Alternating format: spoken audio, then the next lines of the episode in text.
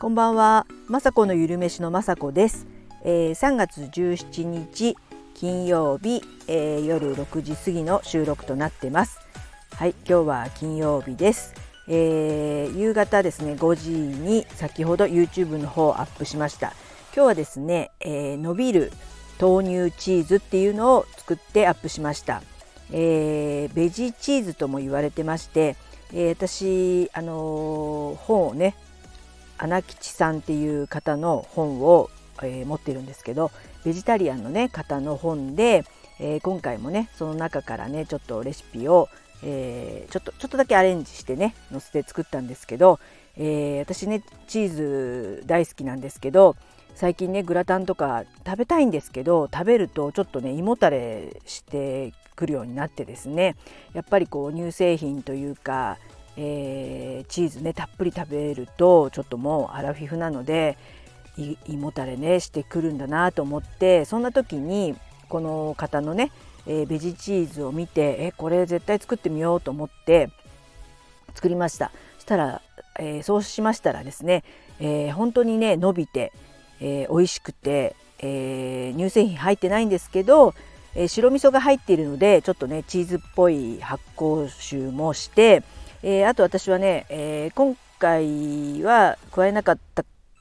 んですけどガーリックパウダーとかね、えー、そういうのをあの入れますとすごくねほんとチーズっぽくてですね、えグラタンに加えたり、えーと、普通にねパンに塗ってチーズトーストにして食べてます。えー、やっぱりね、あのー、家族はですね乳製品のこってりチーズが大好きなので、まあこれあの1回ねチーズフォンデュで野菜をつけて食べたんですけどこれはこれでまあ美味しいんだけどやっぱり普通のチーズの方が濃厚で美味しいということだったのでまあそういうあの若い人たちとかね男の人はそれでいいと思うんですけどこのチーズですね作って、えー、冷凍をしといてまたね少しあの豆乳とかで伸ば伸ばしながらやりますとまたね伸びて美味しい伸びるチーズができるのでもう私専用で胃もたれしないねえー、ベジチーズなので今回ね、えー、美味しくできましたのでよかったらちょっと今胃もたれしてるしちゃうあの胃もたれするの嫌だな、えー、でもチーズ食べたいなっていう人は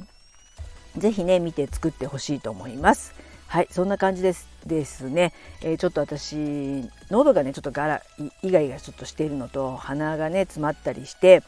あの絶賛花粉症ですね、えー、昨日帰ってきて1泊2日で千葉の方に、えー、旅行行ってあのいい気になってというかあの13日からマスクを取っていいっていうことだったので旅行中はねあんまりマスクをしなかったんですね。私花粉症はそんなにひどくないと思ってたので、えー、あの海とかでねなんか、あのマスク取って、えー、深呼吸したりとか、えー、したいなと思ってマスク取ってたのでそのつけがね来たのかちょっと今日はね鼻が詰まったり目がすごくかゆいです。えっとねなんかスタイフで聞いてたりしますと東京の方はやっぱり当たり前ですけど都内の方はね相変わらずマスクしてます。やっぱりあの花粉症もあるのでねなかなか取れないっていうのもありますしもう皆さんこう癖というかやっぱり電車に乗る時はねまだマスクしてるのかななんて思うんですけどちょっとね観光地行ってまだね春休みではなかったのでえーと、そういったね海のところとか、まあ、お店に入る時とかしてる方もいましたけどまあ半分ぐらいかなマスクを外してる方もいましたなのでね私もちょっとねあの気持ちよかったねマスクをね外すことが多かったのでちょっとねそのね溜まってた花粉で今ね花粉症の症状がね出てしまってあの出てきてしまったんですけどまあそれはそれでねしょうがないことなんでまたね、えー、気をつけてマスクしていきたいと思います。それで昨日ね、あのー、帰ってきてお土産をね野菜たっぷり買ってきてすごくえー、それを早くねあの葉物はあの茹でたりとかねいろいろしてたんですけどその中に、えー、面白いものというかね、えー、レンコンのねパウダーを買ってきたんですね。レンコンが花粉症にいいっていうのはなんかあの聞いて知ってたのでなるべくねレンコンレンコンをこの時期買って、まあ、炒め物にしたりサラダにしたりするんですけどもそういったねパウダーが売っててえー、どうやって作ってるのかちょっと分かんないんですけど入ってるものはレンコンって書いてあったので、えー、まあね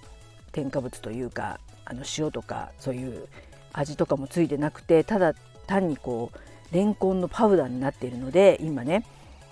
味噌汁にちょっとファーって振りかけたりサラダにちょっとかけたりしてレンコンを常に取るようにしてそうすると粘膜をね、えー、強くしてくれる成分がレンコンに入ってるそうなのでちょっとここねこれからのレンコンを取ってですね花粉症予防にもなると思いますのであの良くなるかどうかは分かりませんけど、えー、ちょっとレンコンの方をねあの摂取していきたいなと思っています。えー、あとはですね、えー、これもねスタンド FM の方が言ってたんですけどあのアロマオイルのラベンダーがねすごくいいっていう話を聞いてまして、えー、聞いて、えーうちにも